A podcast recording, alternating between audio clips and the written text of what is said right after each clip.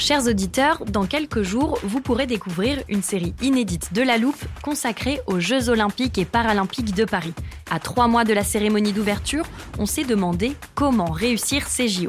Les transports sont-ils prêts à affronter les milliers de touristes? Le dispositif de sécurité est-il suffisant?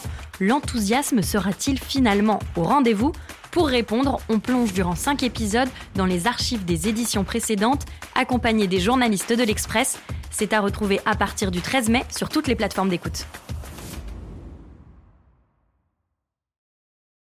You should celebrate yourself every day, but some days you should celebrate with jewelry. Whether you want to commemorate an unforgettable moment or just bring some added sparkle to your collection, Blue Nile can offer you expert guidance and a wide assortment of jewelry of the highest quality at the best price. Go to BlueNile.com today and experience the ease and convenience of shopping Blue Nile, the original online jeweler since 1999. That's BlueNile.com. BlueNile.com.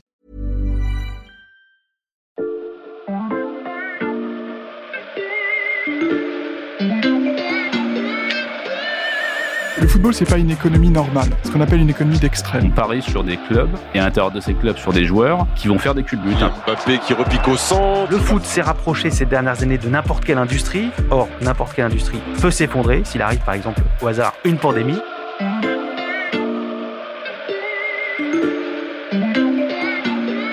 Salut, c'est Xavier Yvon. Nous sommes le lundi 21 juin 2021.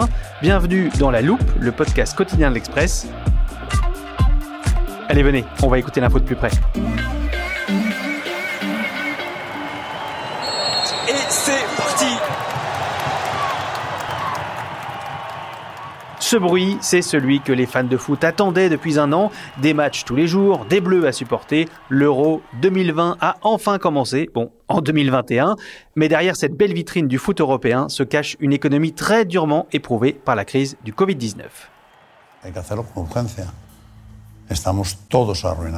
Nous sommes tous ruinés, fauchés, dit le président du Real Madrid, Florentino Pérez, le cerveau du projet de Super League dont on a beaucoup parlé. Le foot peut-il vraiment faire faillite? C'est la question qu'on passe à la loupe aujourd'hui. On va donc parler essentiellement d'économie. Alors restez avec nous, même si vous n'êtes pas fan de foot, vous allez voir, vous ne serez pas les seuls dans cet épisode. Avant de parler de banqueroute, on va reposer les bases. Pour ça, je suis aujourd'hui avec Emmanuel Botta qui traite des sujets d'économie, du sport et du foot ici à l'Express.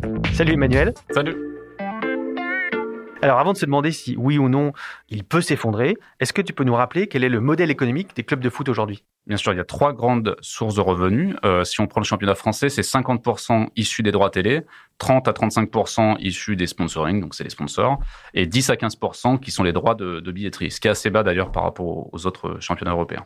Et ce modèle, évidemment, il a été bouleversé par la crise du Covid et c'est pour ça aujourd'hui qu'on parle d'effondrement possible du football. Bien sûr. Euh, évidemment, il avait échappé à personne qu'il y a eu une pandémie mondiale, que ça a arrêté évidemment tous les championnats, à commencer par le championnat français qui a été un des premiers, aussi ce n'est le premier, à s'arrêter euh, en, en, mars 2020. Donc euh, tout s'arrête, plus de billetterie, plus de rentrée, plus de matchs. Il y a eu une spécificité française, c'est la catastrophe industrielle Mediapro qui a venu se rajouter. Mediapro, Emmanuel, tu, tu peux nous rappeler l'histoire? Pour euh, comprendre la catastrophe industrielle Mediapro, il faut revenir euh, deux ans à peu près en, en, arrière. Renégociation des droits du foot, exit Canal+, l'acteur historique. Mm -hmm. euh, bienvenue Mediapro, acteur espagnol très très connu et qui arrive avec des droits annuel de 1,15 milliard d'euros. Donc c'est plus 60%, c'était à peu près 700 énorme. millions d'euros. C'est énorme, c'est gigantesque. C'est plus que les droits du foot espagnol, italien, malheureusement pas avec la même qualité de foot. Donc les, les présidents de club, évidemment, euh, de, devant la somme gigantesque, qui sont allés gaiement, ont commencé à faire des plans sur la comète en imaginant tous les joueurs magnifiques qui pourraient se payer. Le problème, euh, on connaît la suite, effectivement, défaut de paiement, liquidation judiciaire, euh, des centaines de millions d'euros qui sont pas payés au club de foot français. Donc la conclusion de tout cet épisode, effectivement, c'est que le foot français a surtout euh, tiré un joli but contre son camp. Stop, carton jaune, Emmanuel Botta. On avait dit en préparant l'émission, pas de métaphore footballistique. C'est vrai, c'est vrai. Le prochain écart, c'est le rouge. On t'a à l'œil. En France, il y a donc eu le fiasco Mediapro et dans toute l'Europe, le Covid-19, des pertes estimées à 8,7 milliards d'euros par l'UEFA. Et cette catastrophe économique, eh bien, c'était l'un des arguments principaux des 12 clubs qui ont annoncé la création de la Super League de foot le 18 avril dernier. C'est une déflagration dans l'univers du football européen. 12 des clubs les plus importants se regroupent pour créer une nouvelle compétition. 48 heures de critiques de toutes parts, de révoltes et de menaces de sanctions. Et un projet déjà tout proche de la fin. Projet donc tué dans l'œuf, mais qui a secoué le football européen. Emmanuel, est-ce que tu peux nous rappeler quelle était euh, la logique économique derrière ce projet? L'idée, c'était d'avoir un, super Ligue des Champions ultra attractive parce que que avec des grosses équipes, avec les meilleurs joueurs du monde, qui ne jouent que entre eux. Alors l'idée derrière, effectivement, en tout cas selon euh, l'initiateur et notamment euh, le président du Real de Madrid, c'était de donner du spectacle, hein, parce que selon lui, effectivement, il y a un désintéressement notamment des jeunes, ce qui, hmm. ce qui semble être vrai d'ailleurs. Qui est vérifié, oui, chez les 16-24 ans. Voilà, effectivement, et qui a un vrai risque, parce que si les jeunes ne regardent plus de foot, c'est la fin, quoi. Hein, hmm. C'est un peu ça. Euh, c'est beaucoup plus de droits, Là, sur la première année, il tablait sur 3,5 milliards à partager entre 20 clubs, ce qui est gigantesque. Hein. C'est 5 à 6 fois les, les, les, sommes qui peuvent être euh, euh, allouées aujourd'hui avec la Ligue des Champions classique. Et surtout, surtout, c'était éliminer les risques. Parce que dans les grands clubs comme ça, il y a un investissement tel, enfin, on, achète des joueurs 100, 150 millions, 200 millions d'euros. Prendre le risque une année de ne pas être qualifié pour, la Ligue des Champions, c'est terrible. Donc là, il n'y a plus de risque. Vous êtes invité tous les ans. C'est une ligue fermée, un peu comme ce qu'il peut y avoir euh, aux États-Unis avec, avec l'NBA. Donc, moins de risques quand on investit, optimisation des gains. C'est plus tellement l'esprit du sport, c'est plutôt euh, celui d'une industrie comme n'importe quelle autre. Et vous allez voir que ça, ça avait commencé bien avant la crise du Covid-19.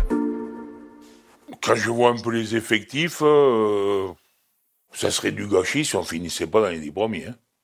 je le pense sincèrement. Vous avez peut-être reconnu Louis Nicolin, homme d'affaires et président historique du club de foot de Montpellier. Il l'a dirigé pendant 43 ans jusqu'à sa mort. Et Louis Nicolin, bah, c'était le symbole du patron de club à la française. Il faisait pas fortune grâce au foot, mais il y trouvait son compte en termes d'image. On voyait très souvent à la télé. J'aime les gens qui sont simples, malgré qu'ils aient beaucoup beaucoup, beaucoup de sous. Et il utilisait son club comme euh, levier pour décrocher d'autres marchés. Alors, ce modèle-là, euh, Emmanuel, il a vécu.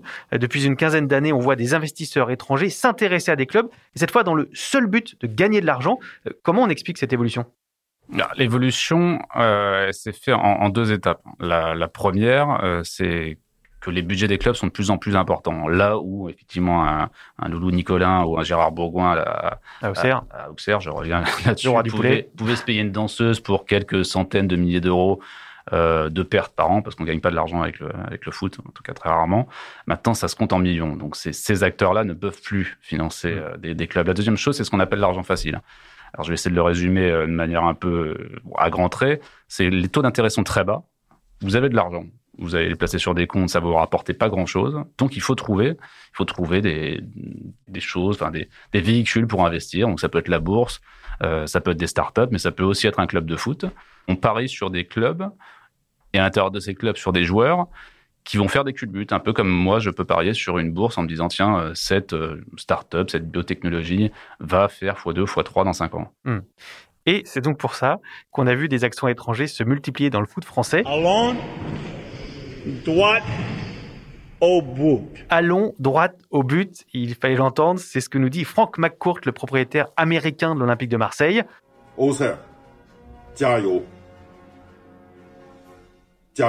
Et là, c'est James Zhao, le patron chinois du club d'Auxerre, qui encourage son équipe en mandarin dans le texte. Alors, on va pas tous les citer, mais ce sont pas moins de 14 clubs de Ligue 1 et de Ligue 2 qui appartiennent aujourd'hui euh, à des investisseurs étrangers, Emmanuel en langage investisseur ce qu'on appelle des actifs sous-cotés. C'est-à-dire que les, les, clubs hexagonaux, en fait, coûtent très peu cher. Il faut bien se rappeler que McCourt a acheté l'OM, donc l'un des plus grands clubs français, peut-être même le plus grand club, mais c'est un autre débat.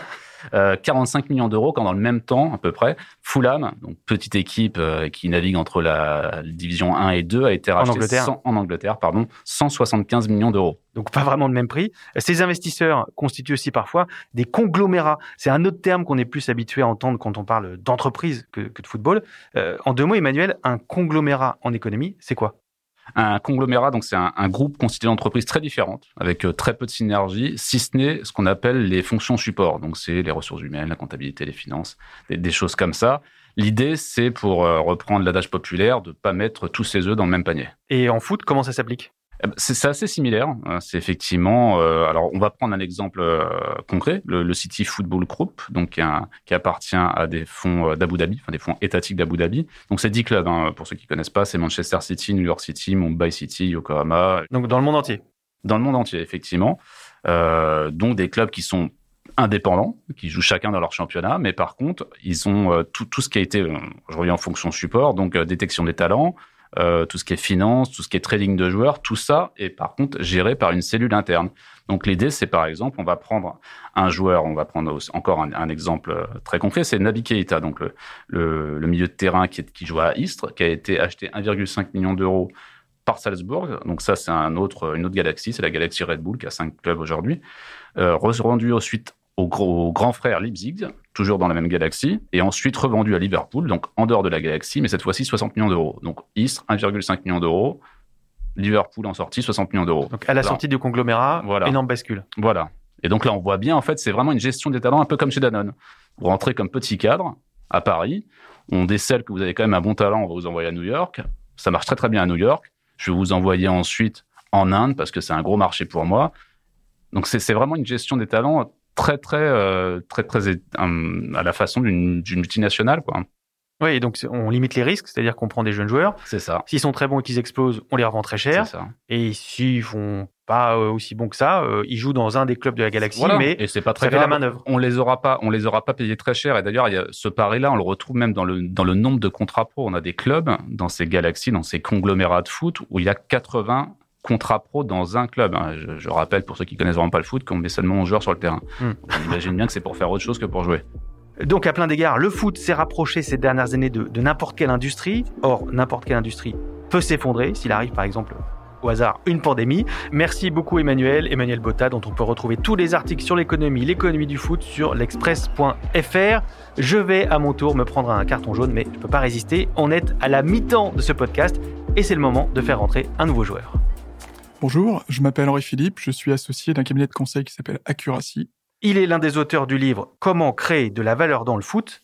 Et pourtant, et j'imagine que vous aussi vous êtes euh, amateur de foot. Pas du tout. C'est vrai? Non. Non, moi ce que j'aime c'est la finance. Moi les gens qui lisent l'équipe, je les regarde comme des entomologistes. C'est comme les, on étudie les insectes, on se dit tiens c'est bizarre. On a donc réussi à vous trouver un économiste du foot qui n'aime pas le foot. C'est donc sans aucun état d'âme et de manière totalement neutre qu'il va nous dire si ce sport de plus en plus spéculatif peut vraiment faire faillite. Henri Philippe, vous êtes donc spécialiste de l'économie du foot. Est-ce qu'on peut vraiment imaginer une faillite totale des clubs comme euh, euh, le prédit le président du Real Madrid si rien n'est fait? Alors, On peut tracer trois scénarios. Le premier scénario, rien ne bouge. Euh, le football reste ce qu'il est euh, et la répartition de la valeur entre les clubs reste telle qu'elle est aujourd'hui. Le football, c'est pas une économie normale. C'est ce qu'on appelle une économie d'extrême. Une économie d'extrême, pour ceux qui sont pas familiers, c'est une économie où euh, raisonner en moyenne n'a pas de sens.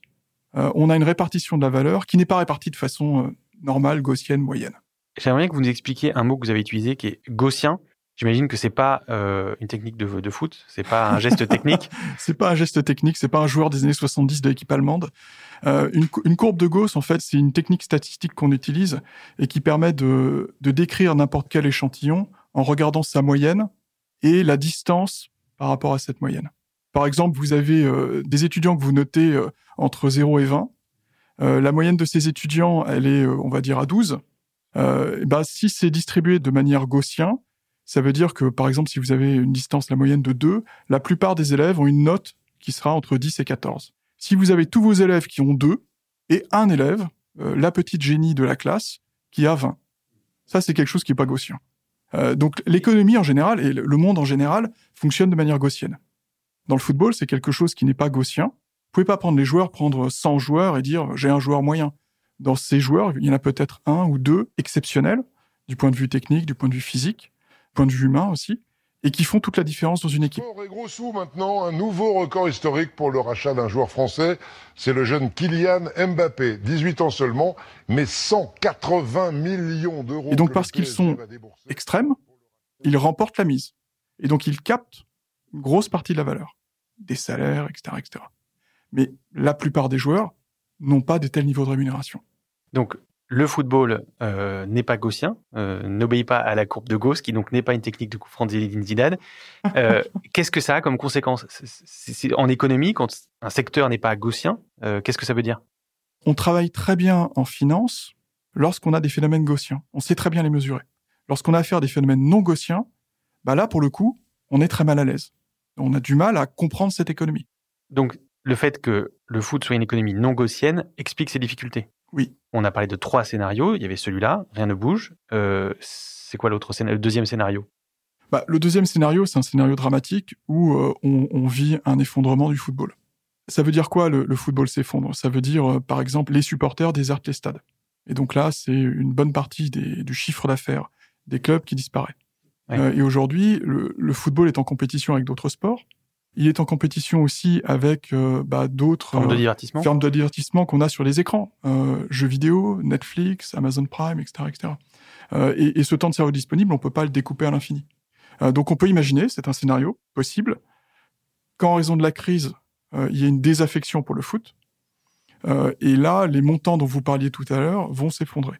Donc, quand euh, le président du Real Madrid agite cette menace d'un effondrement euh, total du football, c'est possible. C'est une menace qui est tout à fait, euh, qui est tout à fait euh, raisonnable, oui. Et qui peut effrayer certains supporters de foot. Quel est le dernier scénario? Je ne vais pas le qualifier de scénario de sortie par le haut parce que c'est pas du tout ça. C'est c'est plutôt un scénario dans lequel cette crise engendre une financiarisation du football. Ce qu'on peut imaginer, c'est que en fait certains, dans cette logique d'économie d'extrême, cherchent à capturer l'essentiel de la rente euh, au profit d'une ligue fermée, mm. avec cette idée de euh, de faire un peu comme ce qu'on fait aux États-Unis. Donc c'est ces fameuses ligues fermées qu'on connaît, NFL, NBA, NHS, etc., etc. Alors justement, est-ce que vous pouvez nous expliquer euh, comment ça fonctionne, une ligue fermée comme la NBA, par exemple, la, la ligue de, de, basket américaine? Une ligue fermée, ça veut dire que c'est un, un, nombre de clubs défini et qui ne changera pas. Il n'y a pas de montée, il n'y a pas de descente. Il n'y a pas de montée, il n'y a pas de descente, puisque euh, ce sont 16, 18, 20 clubs euh, qui sont en compétition les uns avec les autres. Là, on parle d'industrialisation du football. Donc ça devient un objet qui n'est plus un objet de sport euh, en tant que tel, c'est un objet de spectacle sportif. C'est-à-dire qu'on construit une industrie, on construit une économie dont la vocation, euh, c'est de faire du profit. Euh, et donc l'intérêt, c'est d'attirer des investisseurs pour qu'ils puissent avoir une certaine rentabilité. Et on organise cette compétition, on organise ce spectacle sportif, parce qu'on veut éviter qu'il n'y en ait qu'un seul qui gagne tout le temps. Et on l'organise comment? Ben, On l'organise en évitant, dans un premier temps, que euh, certains clubs puissent surpayer les joueurs. C'est ce qu'on appelle le salary cap. On ne peut pas rémunérer les joueurs plus qu'un certain seuil et on s'organise chaque année avec les joueurs pour définir quel est leur salaire. On organise aussi l'entrée de nouveaux joueurs et on organise aussi le, les échanges de joueurs entre clubs. Donc ce modèle que vous décrivez très bien, est-ce qu'il est transposable au foot européen? Vouloir plaquer le modèle américain sur le modèle européen me semble un petit peu illusoire. Déjà, il n'est pas transposable, je pense, culturellement. Euh, les Américains ont une vision euh, très économique, très financière euh, du monde. Donc c'est une économie du sport. En France, c'est pas un spectacle sportif, c'est un sport. Et on veut que le, le, petit pousset puisse participer à la Coupe de France et puisse tenter sa chance face au PSG, face aux grandes équipes. Donc, culturellement, ce sera difficile. Deuxième point, vouloir euh, financiariser le football, pourquoi pas, mais on peut pas juste capter la rente comme ça et oublier tout le reste le football professionnel, c'est pas juste 20 clubs de Ligue 1 et 20 clubs de Ligue 2, c'est pas vrai. C'est toute une économie qui existe et qui permet à ces 20 clubs de Ligue 1 de offrir un spectacle. Donc on ne peut pas juste réfléchir sur le haut du panier et oublier tous les autres. Et puis le football, encore une fois, c'est en Europe, c'est un tissu social. C'est pas juste un actif financier façon extrêmement caricaturale. Il y a un siècle, euh, il y avait l'amicale laïque et la paroisse et les deux équipes dans les villages se faisaient la guerre de manière civilisée par le sport. Mmh, avec un, un, ballon en cuir. Avec un ballon en cuir. Et ça, c'était vrai au sein des villages, c'était vrai entre les villages. Le, le football, c'est aussi l'apprentissage de la vie en collectivité, du respect des règles, euh, du respect de l'autorité. Et, et, et le football dépasse très très largement cette sphère économique. Vous parlez très bien des valeurs du football pour quelqu'un qui euh, ne s'intéresse pas au foot. Alors, je ne vais pas vous dire qu'on siffle la fin de ce podcast pour éviter le deuxième carton jaune et donc le carton rouge. Si ça vous a plu, pensez à nous mettre des étoiles sur vos plateformes d'écoute et à vous abonner sur Apple Podcast, Spotify ou Deezer, par exemple, pour ne rater aucun épisode. Celui-là a été fabriqué avec Louis Coutel, Margot Lanuzel et Lison Verrier. Et retrouvez-nous dès demain pour passer un nouveau sujet à la loupe.